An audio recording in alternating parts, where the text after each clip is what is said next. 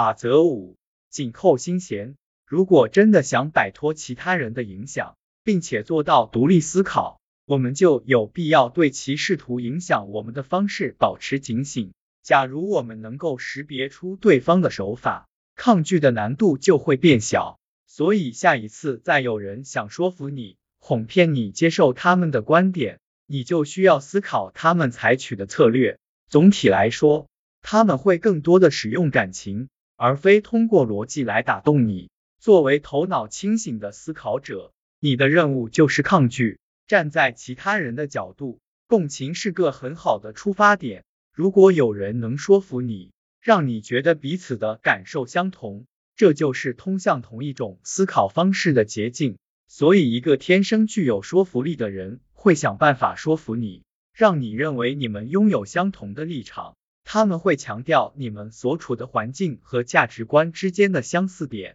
他们会说，他们知道有孩子是什么感觉，知道在某个环境中工作交不上房租，喜欢买衣服，养一只猫是什么感觉。共同的经历让你们拥有了同样的立场。现在他们仿佛对你了如指掌，引导你走向他们选择的结论。听他们说话，但不要盲目的被他们牵着鼻子走。对前进方向和目的地提出质疑，确保最终结论是你自己真正想要的。他们会想尽办法让你投入感情。其一，感情是种强大的力量，他们希望挑动你的情绪，让你因为他们宣扬的不公平而愤怒，因为他们想要卖给你的衣服而兴奋，或者因为预算不足而焦虑。其二，一旦情绪开始激动，你就很难进行理性思考了，所以他们越能调动你的情绪，你就越有可能停止理性思考。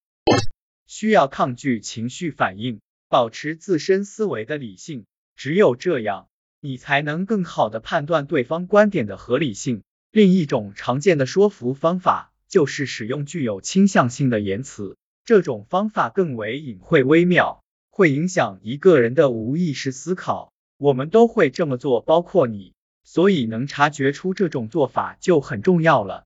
对大部分事情，我们都能找出多种描述方法，而你使用的形容词将产生强大的作用。想象一下，你读了两份报纸，上面有对同一个政治人物的描述。如果两份报纸来自政见相反的两个阵营，那么两篇文章就倾向于用不同的词汇做出描述。一份报纸可能会说这个人勇敢，这个赞美在另一份报纸上可能就变成了有勇无谋。两者描述的是同一个人，却给人留下了截然不同的印象。一个政治人物究竟是温和还是强硬，其政见是保守还是激进，不同的言辞选择可能符合不同受众或报纸的目的，但同样都具有说服力。这些不同说法的唯一区别。只是使用这些说法的人希望你做出不同反应，所以你要注意其他人的言辞选择，并且在心里替换成中性的说法，这样你才能更清晰的思考。我们要记住，不管有意还是无意，我们在试图说服别人时也会采用相同的方法。所以，不是每一个试图说服我们的人都是想操控或欺骗你，无论我们是否认同他人的观点。每个人都有权拥有自己的想法，也有权表达自己的想法。当然，我们也有权抗拒或接受，前提是经过理性而透彻的思考，能察觉出对方的目的，就更容易采取合适的应对策略。